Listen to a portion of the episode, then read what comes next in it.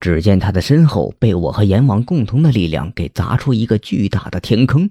这时，老者朝着我和阎王冷笑，他的手高举起来，只见他的头顶上汇聚了一团鬼气。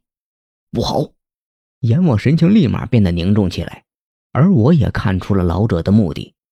老者将自己全部的鬼气都化成一道力量，朝着我和阎王袭了过来。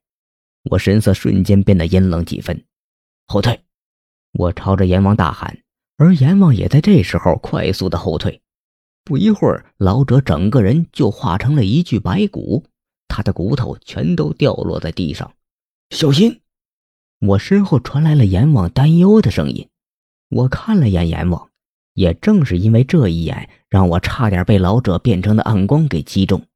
我快速弯下腰，老者朝我袭过来的黑光刚好从我头顶上绕了过去。又重新的席卷了回来，大人，这家伙又回来了。我神情瞬间变得凝重起来，视线紧盯着面前的黑光。这样下去可不行。我的脑子里忽然想到一个办法，便让阎王拿出了刚才的灭魂镜。阎王一怔，疑惑的看着我，他并不知道我要灭魂镜做什么，但还是从怀里拿出了灭魂镜。我接过阎王的灭魂镜之后，咬破手指，快速在镜子上面画出几个符号。这几个符号快速粘合在一起，眼看老者的黑光就要朝着我们这边袭了过来。我快速的画完之后，将我身上的道气灌输到里面。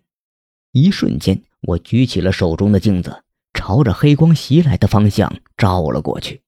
我的双手忽然觉察到一股力量，直接从镜子里渗了出来。瞬间，一道巨大的光柱直接朝着暗光袭去，顿时，两股力量直接在半空中产生了巨大的反应。